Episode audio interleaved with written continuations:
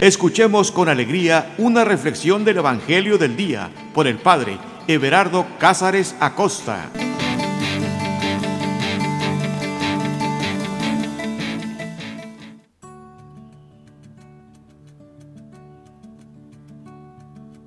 Carta de amor. Es eso la Sagrada Escritura. Una carta de amor de un padre amoroso que escribe líneas a su hijo. Te quiero hacer una pregunta. ¿Alguna vez has leído una carta de amor que no sea dirigida a ti? Me vas a decir, ay padre, ¿cómo cree? ¿No soy chismoso? no, en serio.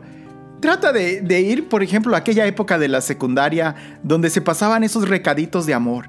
¿Alguna vez agarraste uno y lo leíste que no era para ti? Te voy a decir algo.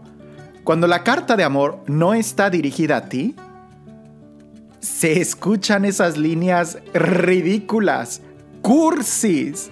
A veces es lo que decimos cuando alguien se expresa lleno de amor de su enamorado, de su enamorada. Decimos, ¿qué cursi te estás escuchando? ¿Por qué? Pues porque nosotros ni estamos enamorados y ni es para nosotros. Ah, pero para la persona que está recibiendo esas cartas, esas líneas, son los poemas y es lo que más sentido tiene.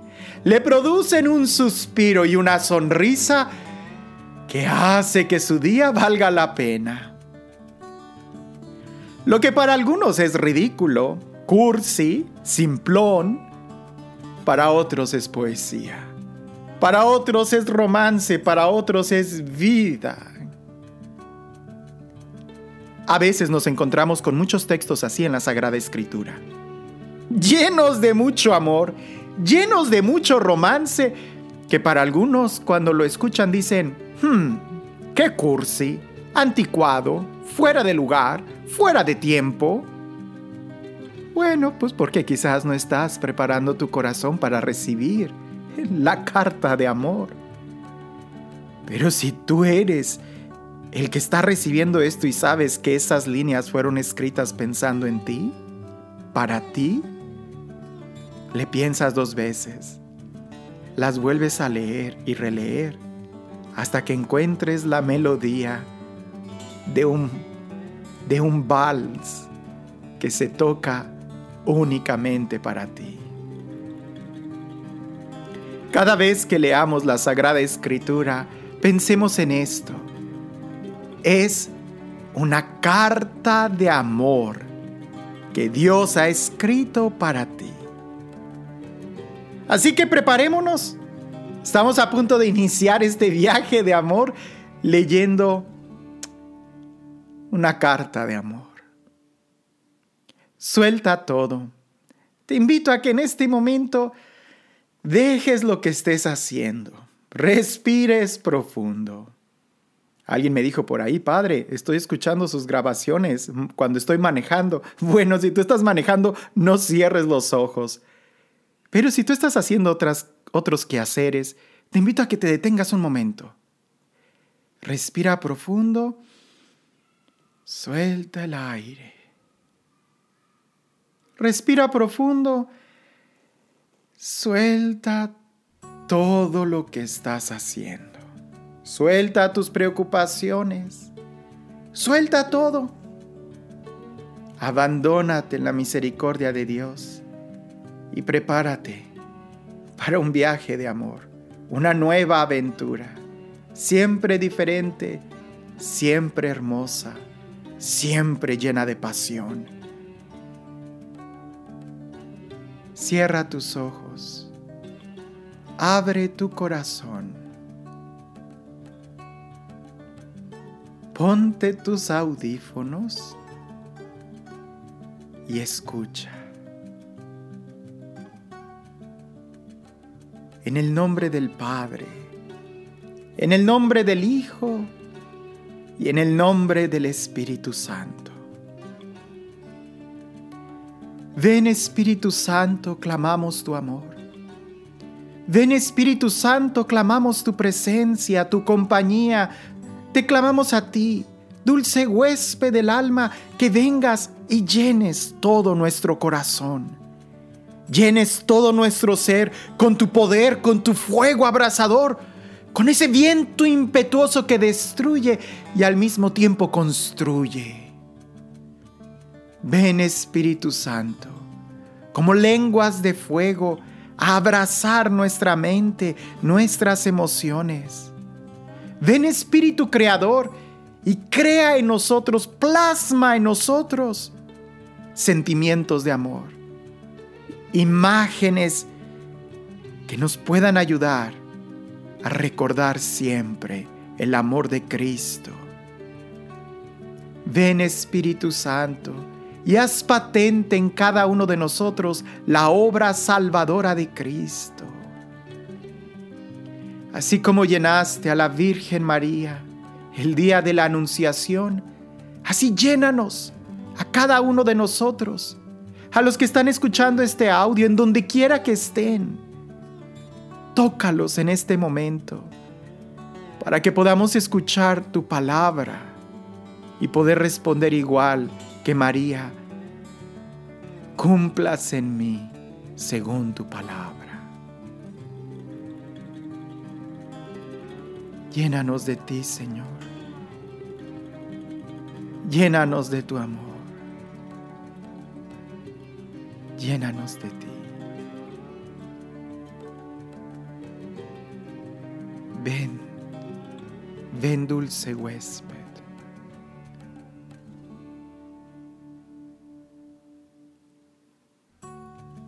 El texto que vamos a leer es el Evangelio de Mateo, capítulo 5, versículo 4.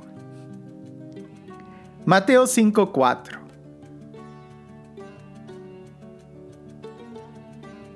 Bienaventurados los que lloran, porque serán consolados. Palabra del Señor. Aunque sea solo un versículo, sigue siendo palabra de Dios. Y no te confundas, hay mucho en estas líneas, en esta línea. Valdría la pena que lo memorizáramos, porque esto eh, es una clave a la felicidad. Así es como empieza, bienaventurados, felices, dichosos, plenos. ¿Quieres saber un secreto para ser feliz? ¿Quieres saber un secreto para ser pleno? ¿Para tener una vida llena de gozo? ¿Para poder disfrutar cada segundo de tu existencia? Pues te invito a que escuches y que memorices, porque este es el secreto, esta es una clave. Bienaventurados los que lloran, porque serán consolados. Bienaventurados los que lloran, porque serán consolados. Alguien pudiera decir, pero eso suena muy raro. Si yo quiero ser feliz, ¿por qué voy a llorar? Son dos cosas que no están muy unidas. La felicidad siempre la imaginamos como alguien que está riéndose a carcajadas. Lo contrario es alguien que está llorando. Por consecuencia pensamos que el que llora eh, no es feliz, no es bienaventurado.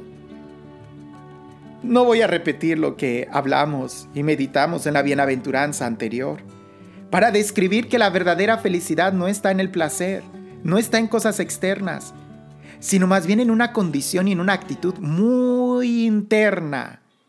Y es lo que aspira este Evangelio, esta frase, que nosotros veamos la realidad y la vida desde muy adentro de nuestro corazón y que no nos engañemos por las apariencias.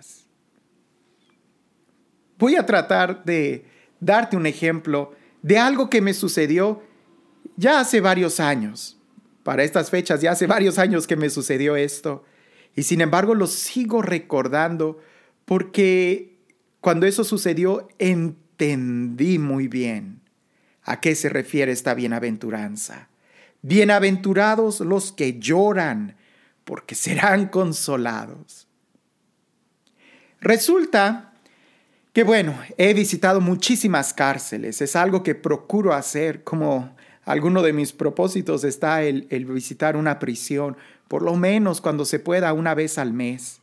No dejar pasar mucho tiempo es, es parte de, de mi llamado, el también visitar a los presos. Al principio yo iba con mucho miedo, lo reconozco. ¿A, a quién le gusta ir a la prisión? Eh, y por supuesto, me refiero como visitante, ¿no? Ah, yo iba con mucho miedo, pues, siempre te imponen.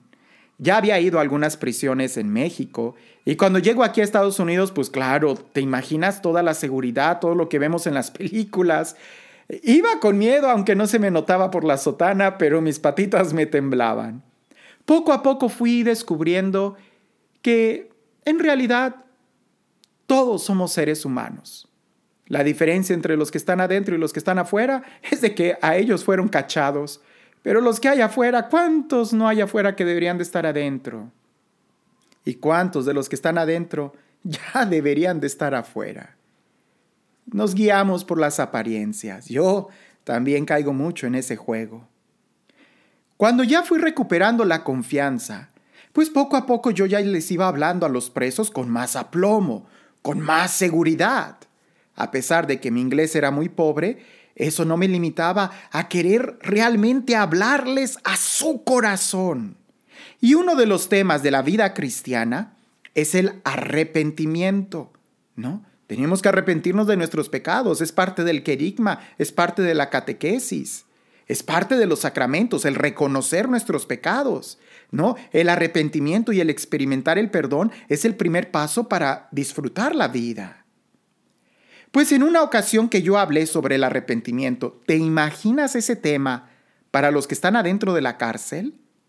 Claro que ellos escuchan con mucha mayor atención esas palabras porque les cala en su corazón. A nosotros también, los que estamos afuera, Deberíamos de escuchar con mucha atención el tema del arrepentimiento y también debería de calar en nuestro corazón que no hay diferencia entre estar afuera y dentro cuando todos tenemos de qué arrepentirnos. El caso es de que ahí había un preso. Yo di el tema. Al final hay oportunidad para que ya sea que escuche la confesión de algunos, que platique con alguno de ellos, me hagan algunas preguntas sobre algún estudio bíblico que están ellos llevando en la prisión o algo por el estilo. Usualmente tú piensas que los presos son gente ruda, fuerte, grandes, ¿no? Roperos que caminan eh, con gestos toscos. Hay de todo. He aprendido que incluso hay presos adentro que, que tienen rasgos muy finos, muy detallados, que son pequeños, que son, pareciese muy, muy débiles. Pero este preso, este preso no era así. Este preso era mucho más alto que yo. Yo le llegaba fácilmente un poco más abajo que sus hombros. E incluso él sí tenía un cuerpo muy atlético. Eh, quizás ya no trabajado por mucho tiempo que haya estado en la cárcel, pero se veía que era un hombre eh, grande, fuerte, espalda ancha, eh, brazos muy rellenitos, fuerte el hombre. Sus gestos, su cara, un hombre rudo, un hombre trabajado por el sol, un hombre que tenía rasgos ya, pudiéramos decir, como de coraje una mirada que tenía una, un profundo dolor y amargura. Para colmo, en esta prisión los presos vestían de blanco, lo que hacía que este preso sus tatuajes lucieran más en el contraste de su ropa. Y todavía agregándole un poco más, él tenía unas lágrimas tatuadas en el ojo. Ya sabrás tú qué significan esas lágrimas tatuadas en el ojo, ¿no? En, el cachete, como si estuviera llorando lágrimas negras, pero lejos de llorar. Él se acerca, eh, eh, yo estaba hablando con una persona, hace una fila, termino de despachar al que está frente a mí y él, él es el que sigue, continúa. Se pone delante de mí, estábamos de pie, se acerca mucho a mí, yo tengo que girar mi rostro hacia arriba para poder verlo, mantener un contacto visual. Y él, no con, no con rudeza, pero sí con odio en su corazón, me dice que él no se arrepiente de lo que hizo. y que incluso si él pudiera volver a hacerlo, lo volvería a hacer. Y todavía me pregunta, yo no puedo ser feliz, como usted dice, hasta que no termine mi venganza. Todavía no he terminado, estoy esperando salir para terminar lo que empecé. Honestamente yo no recuerdo qué, fue lo que yo le dije. Ah, no, no me, no me, no me eh, eh, inhibí, no me cohibió. Ya estaba acostumbrado a, respuestas de ese tipo. Lo único es de que me daba tristeza la situación en la que él estaba y me daba tristeza que yo no tenía mucho tiempo para poder hablar con él. Traté de explicarle que hasta que él perdonara sería cuando él encontrara la paz. Él nada más movía ligeramente su rostro derecha e izquierda negando. Pero Ligeramente no era suficiente que, que moviera completamente su cara como alguien que está seguro de que no es verdad lo que le estaba diciendo, cuando de hecho era verdad. Si no se arrepiente, si no perdona, no va a encontrar la paz. Traté de decirle varias frases, nada de eso se solucionaba. Entonces le digo, déjame orar por ti. Él me dice que sí. Le pongo la mano sobre el hombro y él no cierra los ojos, se me queda viendo. Y pues la posición no era muy cómoda porque él estaba muy cerca de mí y era más alto que yo.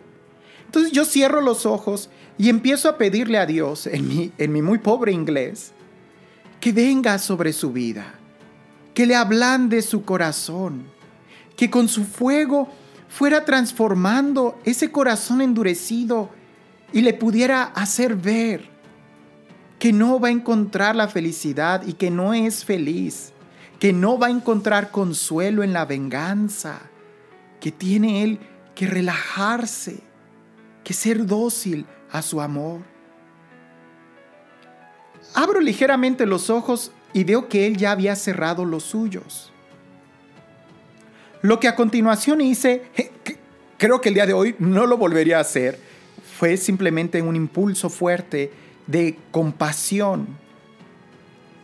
Moví mi mano que estaba sobre su hombro y se la puse en la mejilla.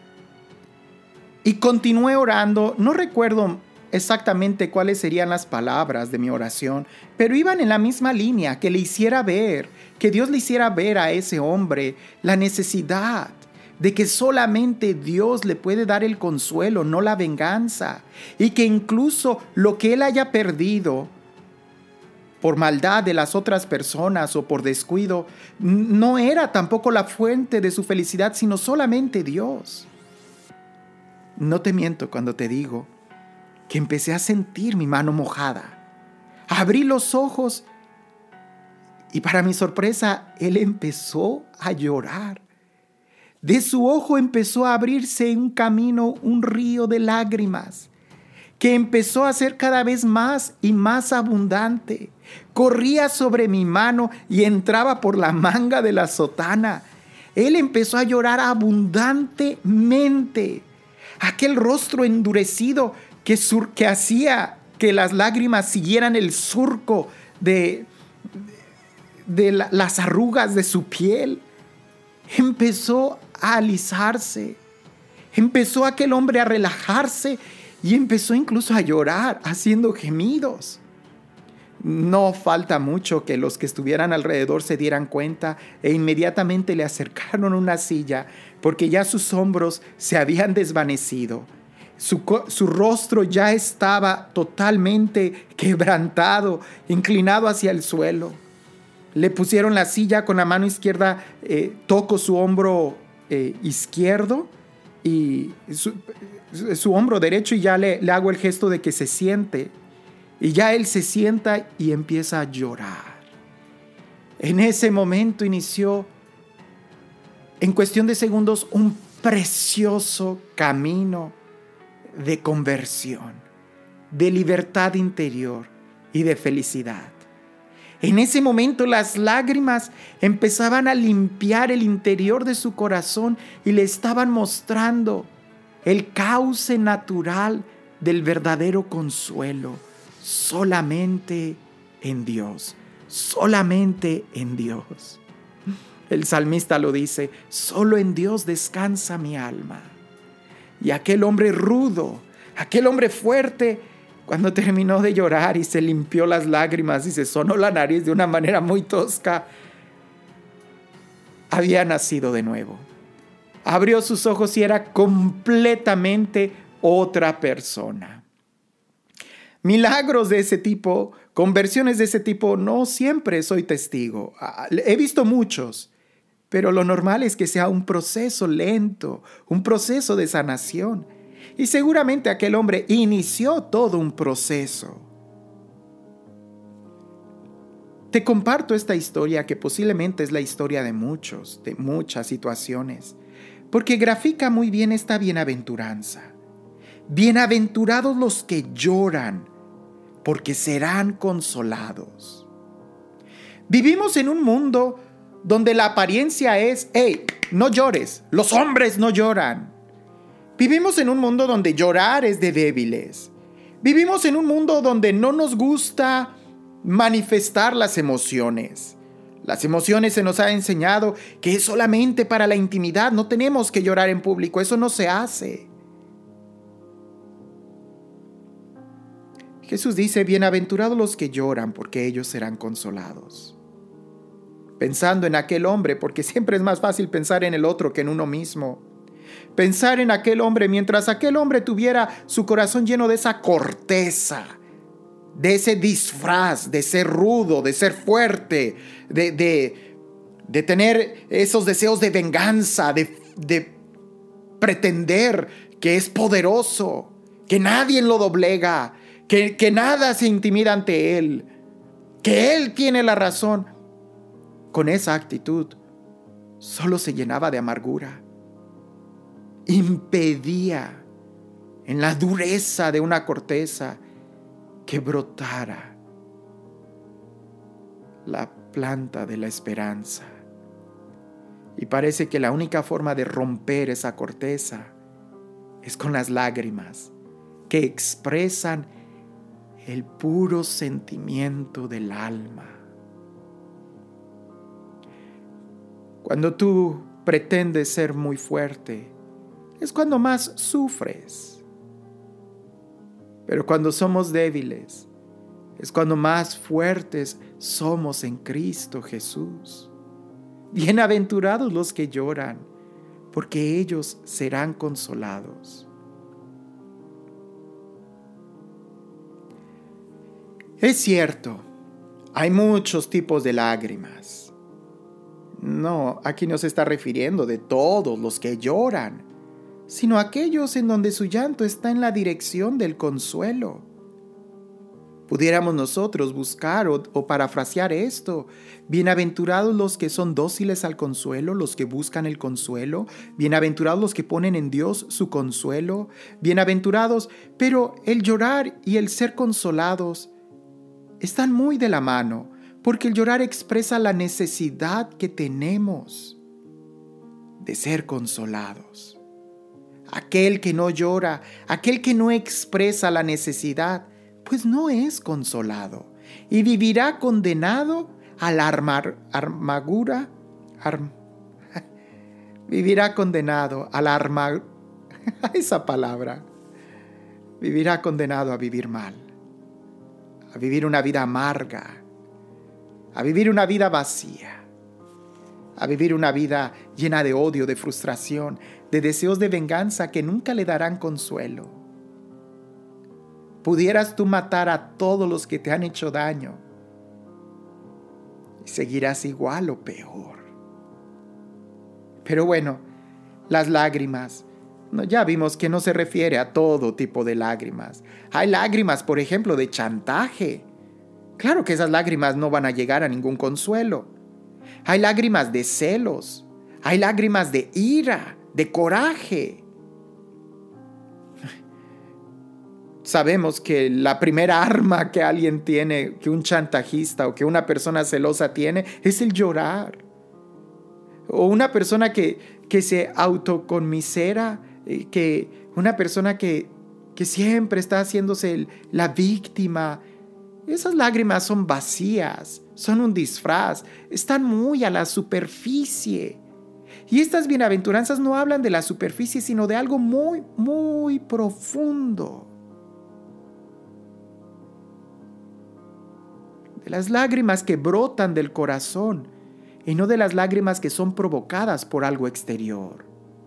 Hay lágrimas que son provocadas por el exterior. Por ejemplo, las lágrimas de duelo, las lágrimas de dolor cuando tienes un golpe, una cortada, las lágrimas de, ira, de coraje. E, esas lágrimas encuentran su origen en cuestiones externas. Y muchas veces esas cuestiones externas, pues, están ya contaminadas. Las lágrimas de una persona celosa es porque sus deseos, sus celos, sus sentimientos están contaminados. Eso no es amor.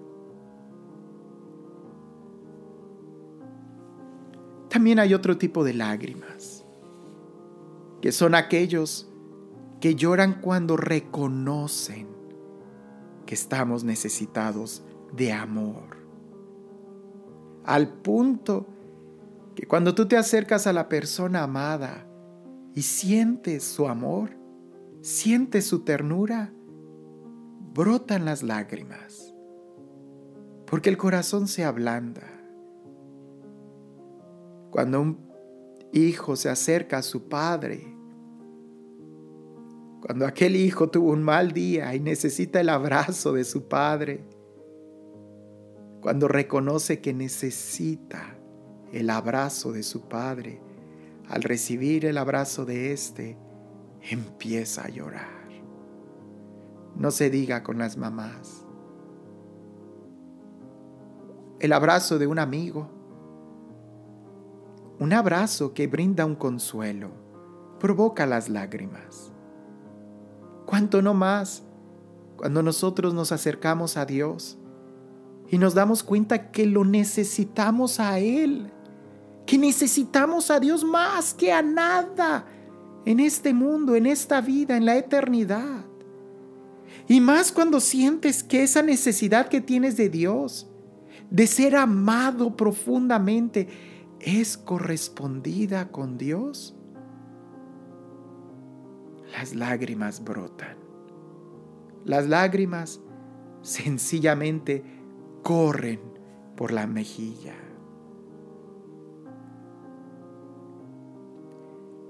también las lágrimas por el dolor de nuestros pecados.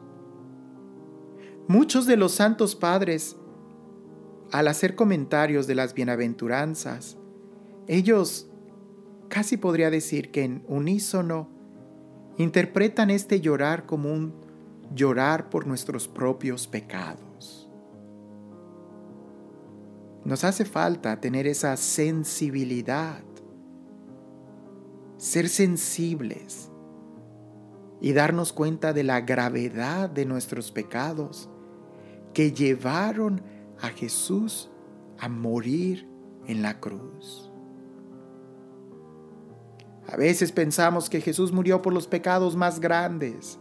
Déjame te digo, que aunque tú hubieras cometido ese pecado insignificante, aunque ese fuera el único pecado, es suficiente para que tú no pudieras experimentar el amor de Dios. Y con ello hace suficiente que Jesús tomara la cruz y muriera por ti. No se trata de ser débiles, se trata de ser sensibles, no de cosas externas, sino muy en el interior de nuestro corazón.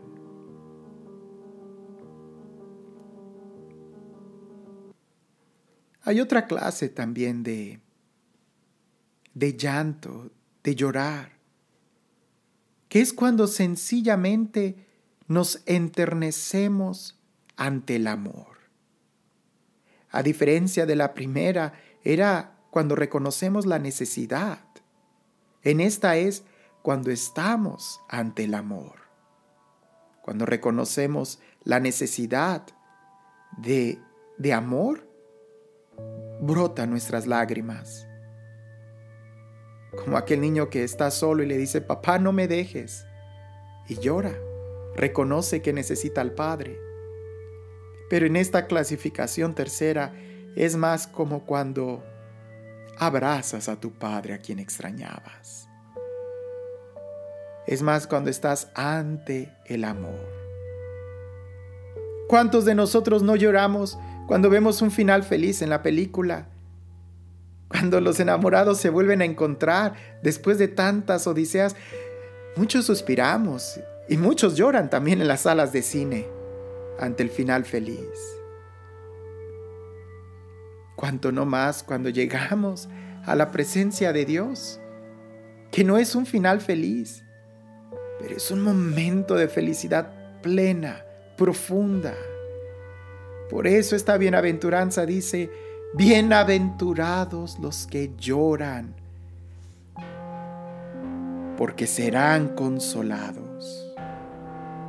Aquí sí, aquí sí es una promesa, no es como la bienaventuranza anterior.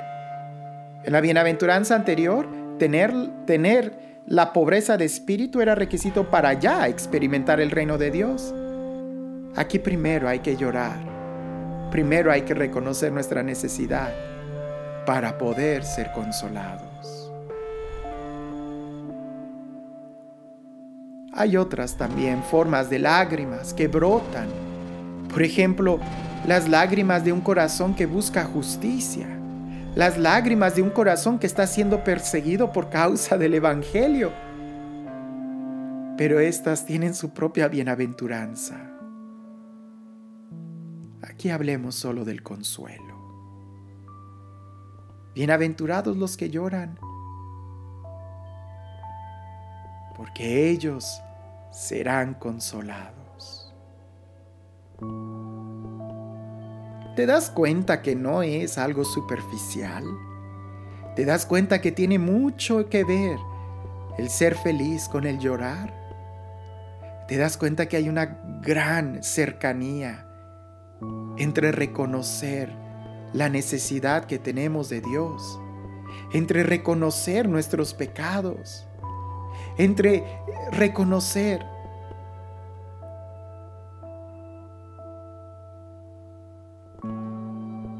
entre hacernos sensibles a la presencia de Dios.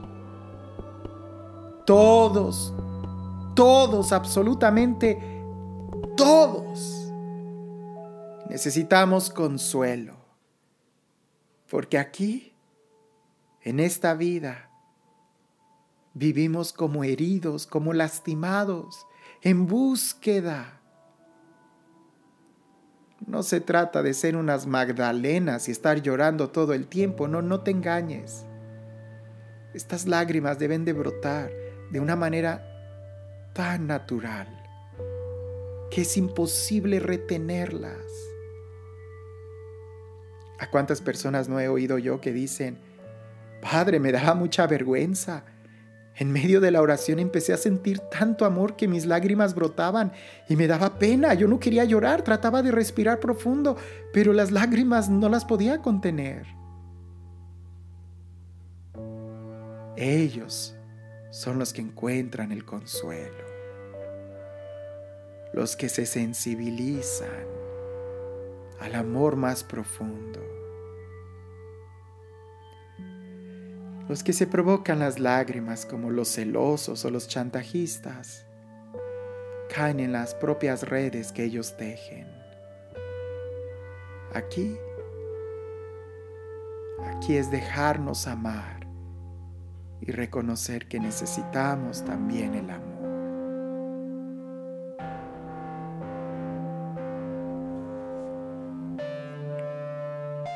Bienaventurados los que lloran, porque serán consolados.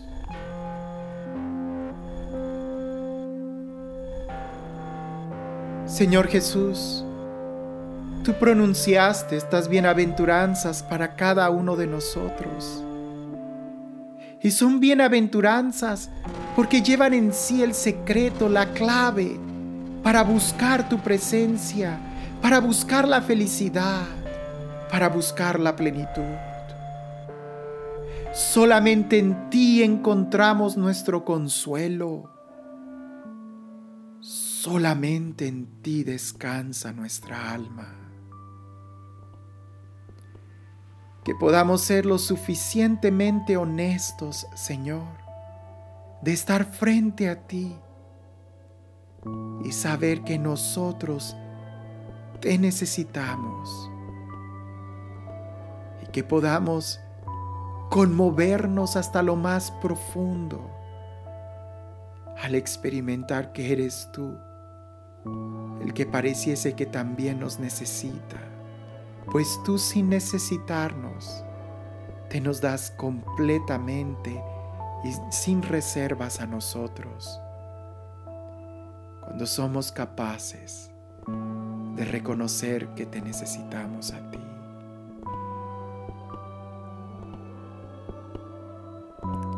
Señor, danos el don de poder llorar desde lo más profundo de nuestro corazón, de ser honestos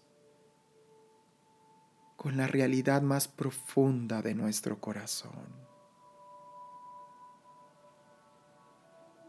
de experimentar la ternura que solamente tú puedes darnos. Gracias Señor porque a un corazón contrito y humillado, tú nunca lo desprecias.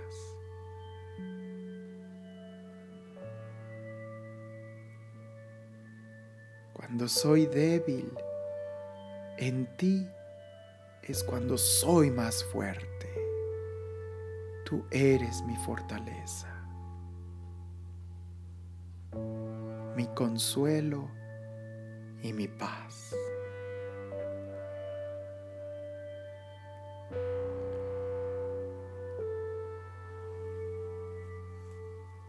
Señor esté con ustedes. Y la bendición de Dios Todopoderoso, Padre, Hijo y Espíritu Santo, descienda sobre ustedes y permanezca para siempre.